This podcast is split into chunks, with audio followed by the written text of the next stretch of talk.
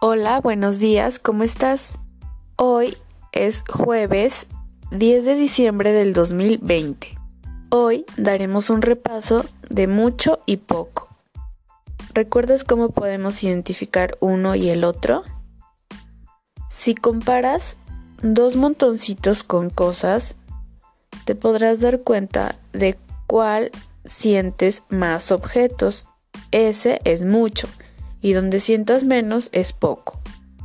El material que vas a utilizar hoy son 10 tapitas y una basecita que te mandé con dos tubitos, una es suave y la otra es rasposa.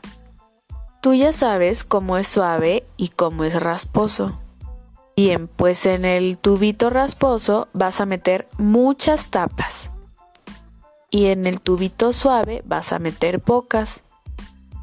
Acuérdate, del lado rasposo vas a meter más tapas y del lado suave vas a meter menos.